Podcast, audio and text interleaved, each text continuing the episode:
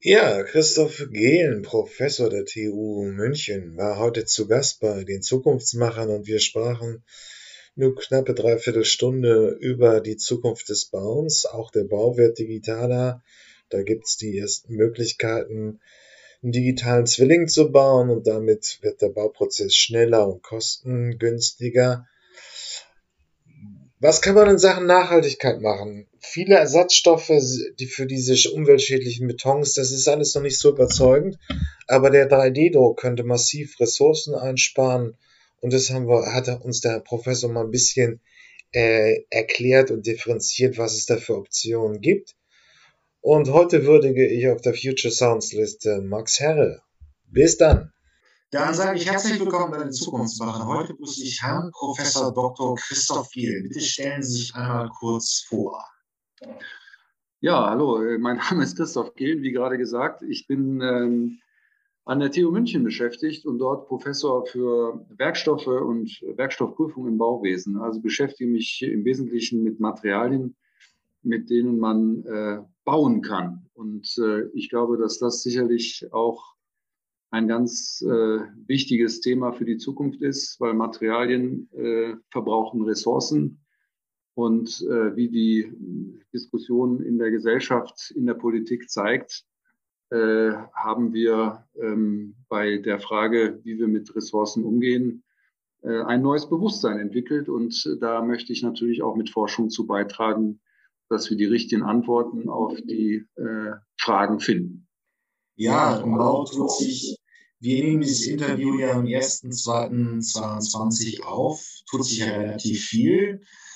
Ähm, wir haben jetzt äh, wieder ein Bauministerium. Wir haben sogar den Vorschlag, 400.000 Wohnungen zu bauen vom Staat, um die Wohnungsknappheit in den Großstädten zu bekämpfen. Ähm, und vieles ist in, in der Diskussion. Ja, der Klimawandel ist ein großer Treiber die Branche steht nicht momentan besonders gut da. Also der im, im Vergleich zur, zum, zu anderen Industriesektoren ist wenig CO2-Einsparung bislang passiert. Es wird immer noch Beton in großen Mengen verbaut. Und der ist ja nun nicht besonders umweltfreundlich. Kann man das so als Stand, Bestandsaufnahme 22 durchgehen lassen? Ja, ähm, wer in der Forschung arbeitet, ist äh, gewohnt, etwas differenzierter äh, zu argumentieren. Ähm, natürlich ist es so, dass Beton ein wichtiger Baustoff ist, mit dem man heute noch baut, der aber aufgrund seiner Vielfältigkeit und aus seiner äh, vielseitigen Anwendbarkeit, ähm, gerade im Bereich von Infrastrukturbauten, also ich denke jetzt an Tunnel, ich denke an Brücken, also wichtige, wirklich wichtige Infrastruktur äh, fast gar nicht wegzudenken ist. Wenn man jetzt an den Wohnungsbau denkt, das ist ja das, was Sie gerade ähm, in Ihrer Frage ähm, ja, angesprochen haben, da gibt es ja noch viele weitere Werkstoffe, die von großem Interesse sind. Äh, wir denken ans Mauerwerk, wir denken an Holz. Äh, und das sind natürlich auch Baustoffe, die im ähm, Häuserbau wenn ich das mal so ausdrücken darf, durchaus ihre Berechtigung haben und auch viel eingesetzt werden. Insofern ist Beton einer von vielen und äh, entsprechend seiner Möglichkeiten äh, auch ähm, ja, bevorzugt einsetzbar bei Bauwerken, die besonders hohen Beanspruchungen ausgesetzt sind. Da gibt es dann auch kaum im Moment auch Alternativen dazu. Wird denn da, wie es auch wird da am Forschungslevel auch dran gearbeitet, also zu sagen, wir ersetzen meinetwegen Baustoffe, also den Stahlbeton durch Carbon oder gibt es da wirklich keine Option zu sagen? Das müssten Sie als, als Fach, vielleicht wahrscheinlich wissen Sie es als Fachmann besser, aber es ist ja schon sehr CO2-intensiv, Beton zu erstellen, oder? Mhm. Ja, das ist richtig, aber hier wird natürlich auch an den verschiedensten ähm, Punkten gearbeitet entlang der gesamten Wertschöpfungskette, die anfängt äh, da, wo Zement hergestellt wird, also wo, wo Klinker gebrannt wird, äh, wo Zement äh, mit anderen Hauptbestandteilen ähm, vermischt wird, gemahlen wird. Äh, also neben dem Klinker kommen noch andere äh, Ausgangsstoffe dort mit rein, äh, beispielsweise ähm, Kalksteinmehl Flugasche ähm, oder auch Hüttensand. Ähm, das sind alles Ausgangsstoffe, die in der Vergangenheit sehr gut verfügbar waren, die allerdings aufgrund ähm, politischer Entscheidungen, äh, keine Kohle mehr, äh, wenig Stahlindustrie, ähm, die also hier in Deutschland aktiv ist, äh, wo dann solche industriellen Nebenprodukte wie die Flugasche und auch Hüttensand knapper geworden sind. Und das ähm, ist natürlich dann auch ein Punkt, wo man umdenken muss, wo man sich dieser neuen Herausforderungen stellen muss und dann nach neuen Zusammensetzungen suchen muss, die ähm, die gewohnte Leistungsfähigkeit des Betons ähm, auch in Zukunft garantiert. Ne? Weil da können wir äh, wenig Abstriche machen. Wir haben LKWs äh, über die Autobahnen zu fahren, wir haben Eisenbahnen über Täler äh, zu, zu bringen. Dazu sind Brücken notwendig, die haben äh, große Lasten zu tragen und das auch bei Wind und Wetter. Da kann man äh, wenig mit Holz arbeiten, weniger mit Holz arbeiten. Äh, Stahl wäre eine Alternative, aber auch Stahl ist durchaus ein Werkstoff, der sehr energieintensiv hergestellt wird. Also da muss man genau schauen, welche Möglichkeiten gibt es und was ist die optimale für die vorgesehene Aufgabe. Es, es gibt ja so auch schon die ersten sehr spannenden Projekte. Also in Norwegen werden die ersten Hochhäuser schon aus Holz gebaut. Man, man hört in Deutschland immer so wenigstens in der Innovationsszene, es ist die Frage, ob das real beim Bauherrn ankommt, schon irgendwie die Überlegung, wieder mehr aus Holz zu bauen. Der Vorteil ist natürlich, dass es im Prinzip ein relativ geschlossener CO2-Kreislauf ist. Also im Holz sind, äh, ist das CO2 eingespeichert. Kann, kann das eine große, wirklich flächendeckende Lösung sein? Also kann man sagen, 2030 bauen wir praktisch Einfamilienhäuser Mehrparteienhäuser nur noch aus Holz? Ja, ich ähm, kann mir das schwer vorstellen. Äh, es ist so, ähm, wir haben ja tatsächlich auf der Welt ein, enorm Bevölker ein enormes Bevölkerungswachstum ähm, von, was weiß ich, als ich jung war, drei Milliarden auf jetzt acht Milliarden. Ähm, alles Menschen, die eine sichere Behausung wollen. Und wenn man das jetzt alles mit einem Werkstoff abdecken wollte, äh, käme man, glaube ich, nicht zurande. Das heißt, es ist sehr, sehr wichtig, auch aus Nachhaltigkeitsgründen ähm, mit, mit lokal verfügbaren ähm, Rohstoffen und, und Baumaterialien zu arbeiten. Und da gibt es natürlich ähm, auch regionale Unterschiede der Verfügbarkeit äh, des Holzes, ähm, äh, anderer mineralischer Werkstoffe oder auch metallischer Werkstoffe. Ich glaube, das äh, kann man so generell nicht sagen, dass eins oder das andere das einzig Richtige ist, sondern es ist für die anstehende Aufgabe, die richtige Lösung zu suchen und die kann äh, variieren von Standort zu Standort. Äh, und äh, das kann auch zur Folge haben, dass wir da unterschiedliche Materialien verwenden. Ja, aber Bauen ist sicherlich relativ individuell. Allein schon, wenn man jetzt hier aus Deutschland oder gucken aus Skandinavien, vieles, was ja in der was, Wärme, was Wärmedämmung angeht, kommt ja auch daher. Ähm, aber welche Großtrends lassen sich denn im Bauen wirklich ähm, erkennen? Also Beton wird wahrscheinlich immer bei gewissen Anwendungen noch das Nonplusultra bleiben. Mhm. Holz wird es signifikant mehr werden? Wird man anders, muss man komplett anders dämmen? Welche Themen sind so, wenn man, wenn man diesen Horizont von Nachhaltigkeit und auch eine CO2-Neutralität von 2030 bis meinetwegen 2040 haben will, im Bausektor eigentlich und gerade bei Neubauten eigentlich, welche Großthemen wird es da geben? Ja.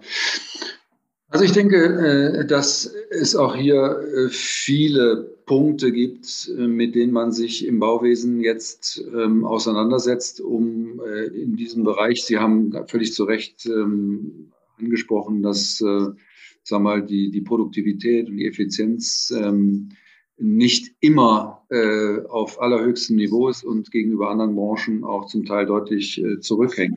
Aber es ist so, dass wir ähm, natürlich Möglichkeiten haben beim Material. Sie haben es angesprochen. Wir haben Möglichkeiten, Effizienz zu steigern äh, durch Einsatz neuer Baumaschinen. Äh, wir haben die Möglichkeit äh, und auch ähm, man kann damit sicherlich auch Innovationen äh, entscheidend triggern über die Einführung neuer Technologien in Bauverfahren beispielsweise, auch die Automatisierung in Bauprozessen, angefangen von der Logistik, die man heute sicherlich ganz anders kennen Sie aus, aus anderen Bereichen, sprich Amazon oder andere die also hier ähm, dank der Digitalisierung ähm, eine Logistik ähm, mittlerweile haben aufbauen können, die sicherlich auch in der Form äh, auf ein Bauwesen und die damit verknüpften Transporte übertragbar wären. Digitalisierung ist ein ganz wichtiges Schlagwort. Ähm, und damit auch äh, Automatisierung, ähm, wenn man daran denkt, dass ähm, die ja schon zum Teil sehr digitalen Abläufe, Sie hatten eben äh, auch mal BIM äh, erwähnt, also Building Information Modeling, das heißt die digitale Planung, kann man sich so vorstellen, im Computer äh, kann man sich also jetzt sein Häuschen, seine Brücke zeichnen und ähm, das dann auch äh, wie in vielen Computerspielen ja auch üblich aus unterschiedlichen Blickwinkeln sich anschauen, und äh, sozusagen eine Art äh, digitalen Zwilling, der dann zu bauenden Realität ähm, zunächst einmal kreieren. So, wenn man jetzt diese digitalen Tools in der Planung verwendet, dann aber doch wieder hingeht und äh, am Ende einen, einen Papierplan ausdruckt, den man dann einem Bauarbeiter in die Hand drückt, äh, nachdem er dann jetzt das Haus, die Brücke oder was weiß ich bauen soll, dann haben wir einen echten Medienbruch, einen echten Medienbruch. Und äh, der führt natürlich dazu, jeder Bruch in einer Kette, ähm, dass es zu Fehler kommen kann, äh, dass die nicht richtige Version da gerade verarbeitet wurde, äh, dass der Plan falsch gelesen wurde ähm, und so weiter. Das sind alles Dinge, die, die dann nicht gut laufen können und die man bei Vermeidung solcher Brüche, indem man nicht nur digital plant, sondern auch digital unterstützt baut, äh, dann vermeiden kann. Und da sind wir dann auch schon beim Thema äh, digitales Bauen, äh, sehr charakterisiert durch ähm, äh, äh, Fertigungsverfahren, die, die digital gesteuert sind, äh, also beispielsweise das 3D-Drucken äh, von Häusern, von Brücken, von sämtlicher äh, Struktur die im Bauwesen so äh, zum Einsatz kommen kann. Das wäre tatsächlich, wo man dann einen solchen Medienbruch vermeiden kann. Digitale Planung wird direkt digital auch in eine digitale Fertigung über, überführt und kann damit sicherlich äh, viele Probleme der Vergangenheit äh, lösen. Das ist eine spannende Zukunftsvision. Also für den Zuhörer, man würde sagen, DIN sind praktisch, man baut einen Computer erst einmal ein Modell, man kann dann einfach, hat einen digitalen Zwilling von dem Gebäude, dann kann man leichte Änderungen vornehmen, ich möchte die Treppe anders und da muss ich sparen und so weiter und so fort. Mhm. Ähm, dann wird das irgendwann, ja, dann, wenn Sie eine Zukunftsversion haben, wäre das jetzt, dann würde es jetzt in der Gegenwart erstmal ausgedruckt werden, dann kommt es wieder zu klassischen Fehlern und endlich ist kann man dann wirklich schon bauen wie eine smarte Fabrik sich vorstellen, wo also wirklich im Computer etwas festgelegt wird und dann wird es irgendwie auch mit Maschinen automatisch umgesetzt? Also ja, durchaus, durchaus. Also ähm, da ist ähm, die Analogie zu äh, bereits äh, bekannten Fabriken, äh, die vollautomatisiert äh, bestimmte Produkte ähm, an einem Ort herstellen, ähm, durchaus ähm, möglich. Die Besonderheit äh, der Baufabrik, so nenne ich sie jetzt mal, ist ja, dass ich nicht an einem Ort ähm, äh, irgendein bestimmtes Produkt in Serie produziere, sondern ich äh, stelle mich jeweils auf den Ort ein, immer wieder neu, weil jede Baustelle ist an einem anderen Ort und muss mich dann individuell äh, in Abhängigkeit der vor Ort äh, angetroffenen Randbedingungen dann jetzt dran machen und dieses Haus planen. Das heißt, im Grunde genommen äh, müsste man eine, eine Smart Construction Site ähm, äh, oder Fabrication Site machen, äh, wo ähm, im Unterschied vielleicht zur stationären Produktion, die vollautomatisiert in anderen Branchen ja üblich ist, jetzt die Baustelle die Fabrik ist, die auf Zeit äh, ähm, äh, dann arbeitet, die ähm, digital geplant und dann auch ähm, vollautomatisiert digital äh, fertigt. Das wäre eine Zukunftsvision, äh, die ich für absolut machbar halte, äh, gerade auch mit Unterstützung äh, der vielen, vielen Technologien, die es im Bereich der Visualisierung gibt. Das heißt, ich kann also auch den Baufortschritt laufend digital dokumentieren. Das kann alles automatisch gesteuert laufen und eben auch mit Hilfe vieler ähm, robotisch ähm, arbeitenden Baumaschinen. Ähm, vielleicht ein anderes Beispiel, äh, Tunnelbau. Auch hier gibt es ja, wenn Sie das vielleicht mal in der Presse verfolgt haben, gesteuerte Bohrköpfe, die sich durch das Erdreich selber wühlen. Und äh, hinter diesem Bohrkopf wird dann automatisch äh, dann der Tunnelausbau ähm, äh, stattfinden. Äh, ein auch extrem äh, automatisierter Prozess, äh, der äh, durch äh, geodätische ähm, äh, Fertigkeiten unterstützt wird, dass, wo man einmal reinbohrt, man von der anderen Seite reingebohrt sich auch in der Mitte genau trifft. Also das sind schon technologische Wunderwerke, die ähm, seinesgleichen sind. Aber also nur um das konkreter zu machen, das wäre dann schon so, dass man digitalen Zwilling von Mehrparteienhaus entwickelt Mhm. Und irgendwann würde dann sagen, ja, da muss eine Mauer hin, dann käme ein Roboterarm, der da den Beton reinpresst oder das Mauerwerk ähm, aufbaut oder ähnliches. Ja. Ja, das wäre durchaus vorstellbar. Ist ja schon äh, an, an verschiedenen Objekten in der Welt, auch in Deutschland, ähm, jetzt so ähm, gewesen, dass wir äh, 3D-Druck äh, ähm, in ersten Pilotprojekten gemacht haben, wo man schon das Potenzial dieser Technologie ganz gut beobachten konnte. Natürlich ist das jetzt in den Anfängen. Mit den Anfängen gibt es natürlich auch immer Anfangsschwierigkeiten, aber das Potenzial ist eindeutig erkennbar gewesen und äh, muss jetzt dann auch gehoben werden können.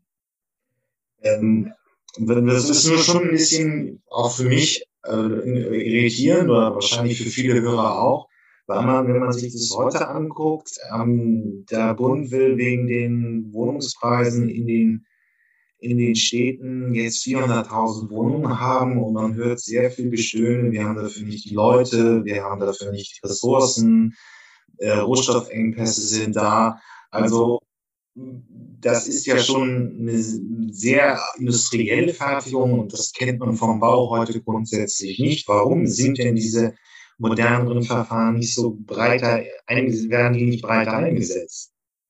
Ja, die sind ja jetzt gerade in der Entwicklung. Ähm, also man hat damit, äh, ja, ich würde jetzt mal schätzen, äh, Anfang äh, des diesen Jahrtausends damit angefangen. Ganz wenige erste Versuche haben an verschiedenen Orten der Welt stattgefunden wir selber jetzt in München haben mit der Technik erstmalig 2013 äh, experimentiert und daran geforscht, und zwar in allen Materialbereichen, sowohl im Metall als auch im mineralischen, also Beton, aber auch im, im Holz.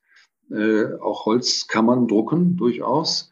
Ähm, und deshalb ist die Technik relativ neu und muss entwickelt werden. Jetzt hat man aber äh, in den letzten Jahren doch ähm, spüren können. Und das, äh, da kann ich selber auch mit eigener Erfahrung sagen, ja, das ähm, habe ich am eigenen Leibe erlebt, wie schnell die Entwicklungen sind, wie schnell man auch äh, die Technik so weit hatte, dass sie eine gewisse Marktreife zumindest so weit entwickeln konnte, dass man erste Pilotprojekte hat bauen können. Also in Deutschland stehen jetzt mittlerweile drei gedruckte Häuser quer über die Republik verteilt, wo man diese Technik im industriellen Maßstab, im Großmaßstab tatsächlich auch ähm, hat anwenden können. Und das ist ein erstmal großer Erfolg. Natürlich ist die weitere Verbreitung von vielen, vielen anderen Dingen abhängig, wo man jetzt nicht die Technologie alleine für verantwortlich machen kann, sondern äh, es spielen eine Rolle äh, die Verfügbarkeit von bestimmten Baustoffen. Es spielt die Rolle, dass äh, es überhaupt ähm, Firmen gibt, die sowas beherrschen. Jetzt sind es wenige, es werden aber mehr werden. Also fehlende Technikanbieter, wenn man so sagen darf.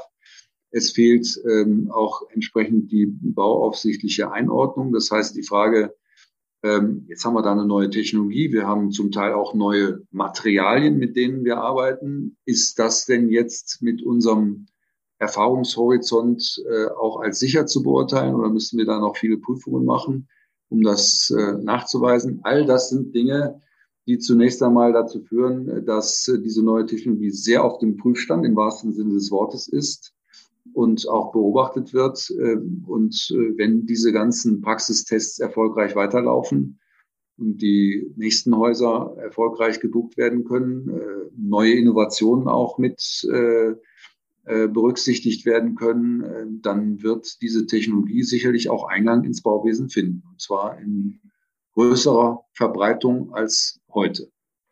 Wir sind ja jetzt leider, wir sind ja jetzt leider im Podcast. Mhm. Ähm, aber hm, wir werden auch nochmal auf die Shownotes dieser Episode verschieden diese drei Modellprojekte 3D-Druck packen. Dann kann sich der geneigte Podcast-Hörer das auch mal anschauen, wie das so ungefähr aussieht. Ähm, aber wenn Sie es näher beschreiben, also wo sind denn die Vorteile vom 3D-Druck? Man kann sehr viel schneller bauen. Man kann man auch einfach sehr viel freier bauen, als wenn man es mit klassischen Steinen machen würde? Ja, beides sind äh, Vorteile. Man kann schneller bauen, man kann äh, weniger personalintensiv bauen. Also Personalkosten sind ja auch äh, Kostentreiber durchaus im Bauwesen, wo sehr, sehr viel Handarbeit ähm, noch äh, dabei ist. Äh, natürlich ist, äh, wenn man sich so eine Maschine, so einen Drucker kauft, äh, ein, ein, ein hohes Investment am Anfang äh, zu leisten. Aber äh, wenn man dann viele Häuser drucken kann mit einem solchen Gerät, dann ist, sag mal, ein Vorteil gegenüber sehr arbeitsintensiver Arbeit liegt auf der Hand. Also die, die, die Freiheit, ähm, auch, sagen wir mal, strukturaufgelöste äh, Bauteile zu drucken, sprich ähm, mit Hohlräumen, mit direkt eingedruckten ähm, äh, Hohlräumen, die verwendet werden können für äh, bauphysikalische Funktionen, B- und Entlüftung, äh, Stromversorgung, alles, was Sie so als, als B- und Versorgungsleitungen im, im Haus sich vorstellen können, ist mit dem Ausdrucken gleich schon angelegt und äh, kann sozusagen mit dem Druck mitwachsen und muss nicht nachträglich noch äh, mit nachgeschalteten Gewerken ähm, dann äh, sehr aufwendig eingezogen werden. Das ist also ein sehr, sehr großer Vorteil. Mit, mit der Formfreiheit und auch äh, der gestalterischen Freiheit äh, kann man auch formoptimierter bauen. Stellen Sie sich vor, jetzt so eine Decke ja, in einem Haus, äh, die trägt nach ganz bestimmten Prinzipien, äh, je nachdem, wie die Auflagersituation ist. Ähm, und man kann natürlich eine Decke durchaus mit variabler äh, Dicke ähm, herstellen, die die gleiche Tragfähigkeit hat wie eine Decke, die ich jetzt äh, quadratisch praktisch gut ähm, plan parallel die Oberseite mit der Unterseite, äh, also eine kontinuierliche Dicke äh, kann ich äh, mit der gleichen Tragfähigkeit auch äh, ortsaufgelöst herstellen. Ja, das heißt, ich kann ähm, mir anschauen, wie sind die Kräfte, wo brauche ich das Material, um die Kräfte abzutragen und wo kann ich es weglassen. Und ähm, erste Untersuchungen haben gezeigt, dass äh, man bei solchen formoptimierten, und zwar nach Kraftfluss formoptimierten äh, Bauteilen, die man viel, viel leichter drucken kann, als dass man sie sehr aufwendig geschalt äh, in konventioneller Technik herstellen könnte, dass man da Material in der Größenordnung von 50, 60, ja in Einzelfällen sogar 70 Prozent sparen kann. wenn Sie sich das jetzt vorstellen, Materialeinsparung, ich sag mal 50 Prozent kann man leicht rechnen, die Hälfte, dann bauen Sie mit dem Material, äh, was man jetzt für ein Haus baut, zwei Häuser. Das ist, denke ich, schon äh, eine Sache, der sich lohnt, mal auf den Grund zu gehen und äh, die Technologie auch dafür bereitzustellen. weil der CO2-Fußabdruck ja sich auch praktisch auf zwei Wohneinheiten mit zwei, äh, mit zwei Haushalten verteilen würde. Genau, genau. Ähm, jetzt eine Preisfrage ist natürlich immer unangenehm in Innovationszyklen, aber Stand heute, wenn ein durchschnittliches Einfamilienhaus rechnen würde, wie viel würde denn ein Haus aus 3D-Druck günstiger werden? Ja, also ich sag mal so, ähm, ich hatte ja erwähnt, in Deutschland gibt es drei jetzt äh, dieser, äh, dieser Häuser. Äh, die waren natürlich teurer als konventionell. Ja. Die wurden auch unterstützt. Ähm, ähm, bezuschusst, äh, dass man äh, sich überhaupt an die neue Technologie heranwagt und nicht äh, ein finanzielles Fiasko erlebt, weil man überhaupt nicht einschätzen kann, wohin die Reise geht, wenn man solche Dinge zum ersten Mal macht. Jetzt hat man aber gesehen, dass das funktioniert. Ähm, man hat sicherlich auch noch nicht die Potenziale gehoben, aber es hat funktioniert und man kann dann auch am Ende die Kosten zusammenrechnen. Und erste Berichte gehen davon aus, dass äh, Stand jetzt Technologie äh, auch noch nicht gehobene ähm, Potenziale ähm, ein Haus jetzt noch teurer ist, wenn man es druckt, wenn man es mit einem konventionell hergestellten vergleichen wollte. Aber Berechnungen zeigen auch, wenn jetzt das Potenzial der 3D-Drucktechnologie gehoben werden kann, das heißt, man kann wirklich Material sparen, äh, in der Größenordnung, wie ich das eben gesagt habe, also ungefähr die Hälfte, dann sind Preisvorteile durchaus auch in der Region äh, von 20, 30, 40 Prozent gegenüber dem konventionellen denkbar. Das sind aber jetzt zunächst einmal Rechenmodelle, die das, die das ausweisen. Aber in die Richtung soll es hingehen. Warum ist das jetzt nicht so wahnsinnig viel billiger im Moment? Nun, ähm, Sie können sich vorstellen, ein Beton zu drucken äh, hat sehr, sehr viel oder führt zu sehr, sehr viel mehr und größeren Anforderungen an den Beton, als wenn ich den einfach in eine Schalung gieße und den aushärten lasse. Beim Drucken wird der ausgebracht, muss ausbringbar sein, also schön verarbeitbar, sofort, wenn er die Düse verlässt. Also im, im, im, in der Phase, wo er die Düse verlässt. Und dann, wenn er einmal ausgelegt ist, soll er am besten gleich hart sein, damit die nächste Schicht aufgedruckt werden kann. Also ein wahnsinnig großes und auch äh, sehr anspruchsvolles Anforderungsprofil.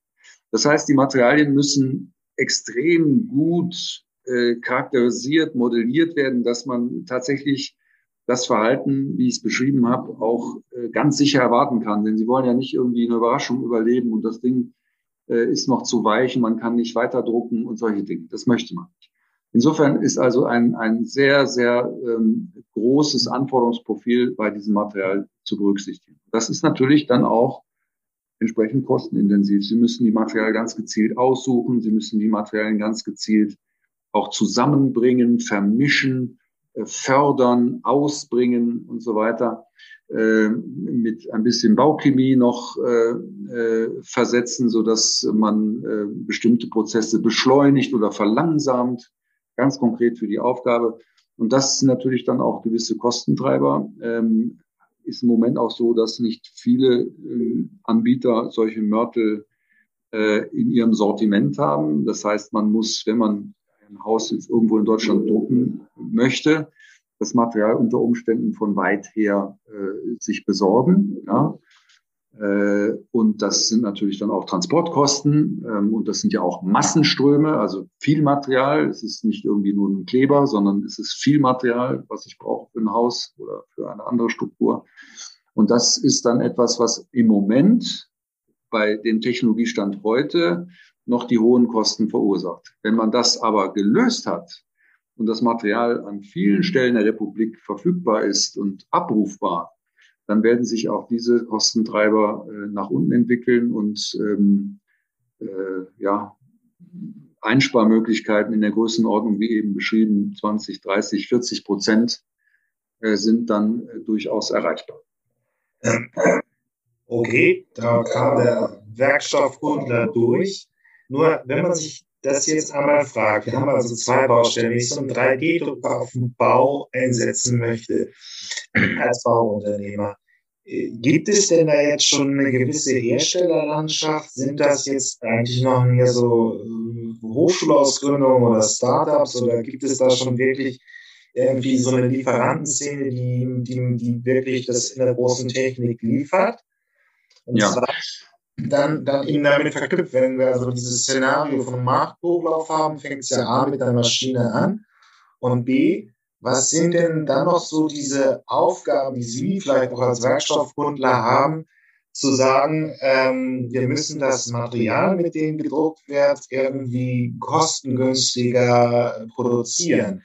Mhm. Muss da noch irgendwie ein richtiges Licht aufgehen oder ist das eigentlich nur eine Kombination von, von Bedingungen, die bestehen? Also mhm. wie weit ist das noch eine Forschungsdiskussion zu sagen, wir brauchen anderen äh, Beton für 3D-Druck? Oder ist es schon eine halbwegs normale Industrie? Ja, also ähm, das, wenn Sie sich vorstellen, was Sie brauchen, um Zement herzustellen, was Sie brauchen, um Beton herzustellen, also wirklich massenhaft Material, dann kommen Sie ohne Kiesgrube, Steinbruch und so weiter nicht aus. Das heißt, ähm, äh, das Material muss in Massen verfügbar sein, weil Sie große Strukturen damit herstellen wollen. Damit sind auch große Hersteller äh, auf den Plan äh, gerufen, die sich haben auch auf den Plan rufen lassen. Also alle größeren Baustoffhersteller in Deutschland arbeiten an dieser Thematik und wollen ihre ersten Druckmörtel auf den Markt bringen, die allerdings von der Zusammensetzung so unterschiedlich äh, auch sind und äh, auch so stark abweichen von dem bisher konventionell eingesetzten Material, dass man dafür aufwendige Tests machen muss und auch den Nachweis erbringen muss, dass die Materialien die Festigkeit und das Verformungsvermögen äh, haben, die es braucht und auch die Dauerhaftigkeit aufweisen, die man von solchen Gebäuden auch erwartet, äh, wenn sie mit einem solchen Material hergestellt werden. Also da sind die großen Hersteller dran.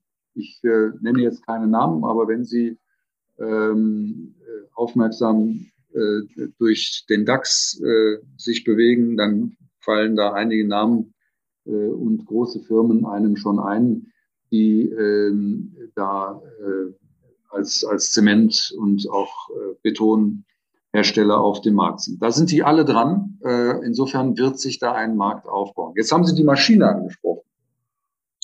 Nun, die Drucktechnologie ist jetzt nicht nur das, was äh, vielfach ähm, als 3D-Druck wahrgenommen wird, dieses Extrudieren, also sprich Schicht für Schicht aufbauen, indem man äh, ein Betonmaterial noch in einem verarbeitbaren Zustand durch eine Düse schiebt und dann auf einem bereits zuvor ausgebrachten Strang draufstapelt. Das ist Extrusion, das ist eine Technologie. Es gibt aber noch andere Technologien, äh, die äh, jetzt vielleicht nicht vor Ort äh, in, einem, in einer Fabrik äh, eingesetzt werden können, die man auch aus anderen äh, Branchen kennt, äh, sogenannte Partikelbettverfahren. Da wird ein Partikelbett ausgebreitet, was dann selektiv eine bestimmte Schicht verfestigt wird an bestimmten Orten. Dann wird wieder ein neues Partikelbett ausgebreitet, wieder selektiv verbunden. Und dann entsteht eine selektiv verbundene Struktur in einem Partikelbett. Ja? Und wenn die dann fertig ist, fertig gedruckt, nimmt man das ungebundene Material weg und es steht eine Freiform die ähm, ja die Abmessungen haben kann, die äh, so groß sind wie die Größe des Druckers. Je größer der Drucker, desto größer auch das Bauteil, was damit hergestellt werden kann. Und auch dort braucht man Spezialmörtel, da braucht man Spezialmaschinen, die das herstellen, die mit der unterschiedlichen Viskosität, also ähm, dem Fließverhalten, der Rheologie des Materials umgehen können. Äh, da sind noch sehr, sehr große Anstrengungen notwendig, um diese Technik nicht nur äh, robust zu machen, sondern sie auch vom Anwendungsgebiet so breit zu machen, dass sie für das Bauwesen äh, interessant ist. Aber das sind Herausforderungen, an denen wir gerade arbeiten, an denen auch die Industrie arbeitet. Und ich bin ganz zuversichtlich, dass wir da bald zu äh, guten Lösungen kommen werden. Ähm, dieses neue, also das, also der 3D-Druck, der Laie würde ja im Prinzip so dieses System kennen, ähm, was man jetzt auch schon bei Chibo kaufen kann, auch schon seit ein paar Jahren. Man kann bei den jetzigen Filamenten im Prinzip nur relative hässliche Plastikfiguren drucken, mhm. wo es erhitzt wird unten und dann kommt erhitzter Plastik oben raus und daraus entsteht dann so eine 3D-Figur. Aber es gibt eben auch auf dem Bau noch andere Formen. Also ich stelle mir das so vor, dass sie ähm, wir haben ja hier leider kein Bild, aber dass sie irgendwo eine Form aufbauen, darauf gießen sie dann ihre Baumaterialien, vielleicht Beton. Und wenn das ausgeerdet ist, haben sie praktisch eine Wand und können dann diese äh, Form wegnehmen und dann steht für immer eine Wand da. Ist das richtig? Das wäre auch noch eine Option. Ja, also ähm, es ist so, wie ich es eben versucht habe zu beschreiben. Also es sind, äh, wenn Sie sich das so vorstellen, ein großer Baukasten, ja, also ein, eine Kubatur, äh, äh, Länge, Höhe, Breite. Die wird jetzt lagenweise mit, mit ungebundenem Material, also Partikeln gefüllt. Nehmen wir Sand, ja. Da wird einfach eine Sandlage reingemacht und die wird dann verfestigt. Also da fährt ein Drucker drüber, wie ein Tintenstahldrucker und ähm, bringt dort ein wenig Zementleim auf, wo selektiv also an dem Ort verfestigt werden soll. Danach neues Partikelbett, wieder verfestigt, neues Partikelbett und so weiter. Und so wird also diese Struktur Lage für Lage ähm, ähm, sozusagen wachsen bis äh, das Gesamtobjekt äh, fertig ist. Das kann jetzt eine Skulptur sein, das kann äh, äh, alles Mögliche sein. Es ist völlig frei in der Form, weil das Partikelbett, was sich in diesem Bauraum befindet, als Stützstruktur wie eine Schalung auch wirkt. Und dadurch ähm, sind sie völlig frei in der Form und können äh, gestalterisch eigentlich alles herstellen, was sie äh, sich vorstellen. Das ist also eine, eine völlig neue Technologie, die sich deutlich abhebt von dem äh, Extrusionsdruck, wo sie Lage für Lage praktisch nur in der Vertikale arbeiten, ohne Überhänge, sondern sie können eigentlich nur Wände aufbauen mit, mit ganz leichten Überhängen, so dass sie dann ein bisschen aus der Vertikalen herauskommen. Aber da sind sie in der dritten Dimension äh, total beschränkt, was diese Partikeltechnologie äh, ohne Beschränkung schaffen wird. Das sind die zwei großen Verfahren, die beide auch reif sind für die Praxis. Ähm, beim Partikelbettverfahren kommt vielleicht noch als Einschränkung hinzu, dadurch, dass Sie gerade jede Form herstellen können, sind die Bauteile, die Sie damit herstellen, äh, ja nicht nur druckbelastet wie eine Stütze oder eine Wand und äh, können das dann auch gut abtragen, sondern häufig auch mit Biegung oder mit Zug. Und da sind die mineralischen Werkstoffe sehr schwach. Ja, wenn Sie mal einen Teller fallen lassen, ist Keramik auch mineralisch, dann wird der zerspringen ähm, in tausend Splitter, weil eben die Zugfestigkeit nicht sehr hoch ist. Und ähm, das muss man dann über sogenannte Bewährung ähm, versuchen, diese Kräfte abzutragen. Das miteinander zu verschränken, den Betondruck und den Stahldruck, der dann auch noch mit rein müsste, das sind die Herausforderungen, an denen wir momentan haben. Das ist Forschungslevel. Das ist Forschungslevel, ja. Okay. Ähm, und ähm, ist da irgendwie das, was wir so im Bauen kennen? Also gibt es da Unterschiede bei Einfamilienhäusern zu Hochhäusern oder ähm, könnte man das auf jedes Bauobjekt praktisch anwenden? Was meinen Sie, was kann man auf jedes ähm, Also 3D, die beiden 3D-Druckkonzepte, könnte man die einfach auf alles, was wir heute so als Baustrukturen kennen, Einfamilienhäuser, äh, Hochhäuser und so weiter anwenden? Diese Partikeltechnologie? Ja, oder ja. Ja, okay. die Partikeltechnologie äh, ist, ist anwendbar, äh, weil sie sozusagen sämtliche Konstruktionen erlaubt. Und wenn die Bewährungsfrage gelöst ist, also das gleichzeitige Drucken von Bewährung und Beton, äh, dann äh, äh, haben sie keinerlei Grenze mehr, außer die, dass sie diese Bauteile ja nicht vor Ort herstellen können, weil diesen Drucker den, den, den hat man irgendwo stehen. Äh, und äh, der ist vielleicht von der maximalen Größe so, dass die Bauteile, die dabei gedruckt werden, noch gerade über die Straße transportierbar werden. Ja? Also das ist die einzige, die einzige, äh, einzige Einschränkung, die man da berücksichtigen muss. Typisch für Fertigteilbau, ja, alle Fertigteile, sei es Doppelwände, filigranen Decken oder sonst was, was über die Straße transportiert wird, bis hin zu Rohren, die haben einfach bestimmte Abmessungen, die nicht überschritten werden, weil die Straße äh, der im wahrsten Sinne des Wortes äh, einschränkende Raum ist. Also der Transport wäre das Problem. Richtig, genau. Ähm, jetzt ist es so eine Unsitte im Innovationsjournalismus, aber wann könnte man dann mit einem gewissen Marktanteil von, von äh, 3D-Druckverfahren in Deutschland rechnen?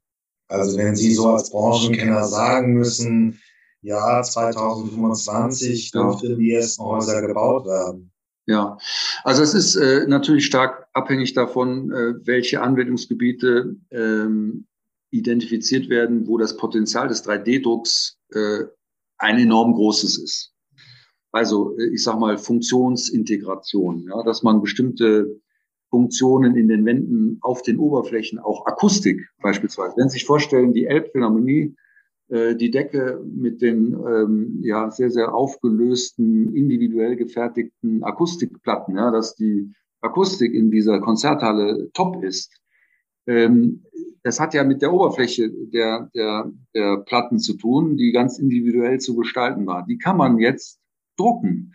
Und das ist äh, äh ein wesentlich äh, äh, einfacherer, wesentlich kostengünstigerer Weg als das, was man damals bei der Herstellung der Platten machen musste, durch, durch, durch Schalung, durch äh, subtraktives äh, Bearbeiten der Oberflächen, sodass dann äh, die notwendige Akustikwirkung auch erzielt werden konnte. Das kann man mit Drucken viel, viel einfacher machen, auch viel, viel individueller. Es ist dem Drucker völlig egal, welche Geometrie er druckt, ob die so oder so ist, kann ich äh, Platte für Platte neu einstellen. Also es ist ganz wichtig, erstmal zu ergründen, und da sind wir noch nicht am Ende, was sind die Anwendungsgebiete, wo diese Technologie wirkliche Vorteile gegenüber der konventionellen äh, Bautechnik hat. Und wenn man das weiß, dann wird auch in diesen Bereichen diese Technologie sich mit Sicherheit durchsetzen. Und in welchem Anteil es jetzt sein wird, das kann ich Ihnen nicht sagen, aber äh, ich kann Ihnen schon auch sagen, dass die 3D-Drucktechnologie nicht äh, der disruptive Killer jeder anderen Technologie sein wird, die auf äh, der Baustelle heute eingesetzt wird. Ähm, auch der konventionelle Bau wird weiter äh, zu sehen sein auf den Baustellen und äh, da, wo er Sinn macht, sowieso. Äh, das heißt, es würden bestimmte Marktanteile, vielleicht 10, 15 Prozent der Strukturen äh, werden vielleicht 2030 äh, gedruckt. Ja? Aber äh, da gibt es noch keine sehr belastbaren äh, Erhebungen dazu. Also, vielen Dank, Herr Professor Gehlen, für dieses Interview. Sehr gerne. Vielen Dank äh, für die Einladung. Heute kommt mal ein Dreierschlag drauf von Max Herre. Künstler, ich bin nicht unbedingt Fan, obwohl ich ihn ewig lange kenne. Aber ich finde es eigentlich immer ganz interessant. Die ersten Hip-Hopper gehen jetzt auch auf die 50 zu. Cool Savage hat noch ein paar Jahre. Bushido ist 43 und, und, und. Und es wird ja dann die ersten deutschen Rapper sein, die äh, so langsam ihr Spätwerk vorlegen können. Max Herre gilt auch dazu. Wer ihn nicht kennt, er war lange mit Freundeskreis unterwegs. Ich glaube, seine Gattin Joy Delaney ist deutlich bekannter. Ist so ein bisschen die deutsche Soul-Sängerin, verlegt auf Motown. Das ist für Soul äh, wahrscheinlich der Ritterschlag auf dem Label verlegt zu werden und ähm, das als Deutsche. Ähm, aber er hält sich wacker und stabil jetzt fast 30 Jahre. Ähm, zuerst Anna äh, mit Freundeskreis, einer der ersten Rap-Kollektive in Deutschland, Anfang der 90er. Ich meine, gut, er hat das Image vom Oberstudien-Rapper, äh, ähm, also nicht unbedingt das, was heute so dominiert, die, die, die äh, äh, Gosse und der Straßenrap und der Gangsterrap.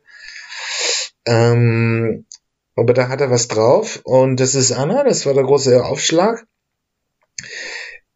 Anfang der 2000er äh, nur für dich, nur mit dir, äh, mit äh, Joy Delaney habe ich raufgepackt. Ein sehr schöner Soul-Song für Deutsche. Das wird ja schnell sehr peinlich, wenn man so irgendwie Stimmen aus Niedersachsen hören, die so ein bisschen irgendwie verfänkeln covern. Hier finde ich, ist es geglückt. Und äh, zum Abschluss 2012 äh, Wolke 7, das fand ich wirklich richtig gut schön poppig, ein bisschen düster, trotzdem noch ein Radiohit. Ähm, der hatte über eine lange Zeit auch verschiedene Facetten gezeigt, aber sein Rapper blieb immer noch äh, gut dabei. Ähm, das ist ja heute immer noch ziemlich Beats getrieben ähm, und deswegen viel Freude mit den beiden, mit den drei Songs.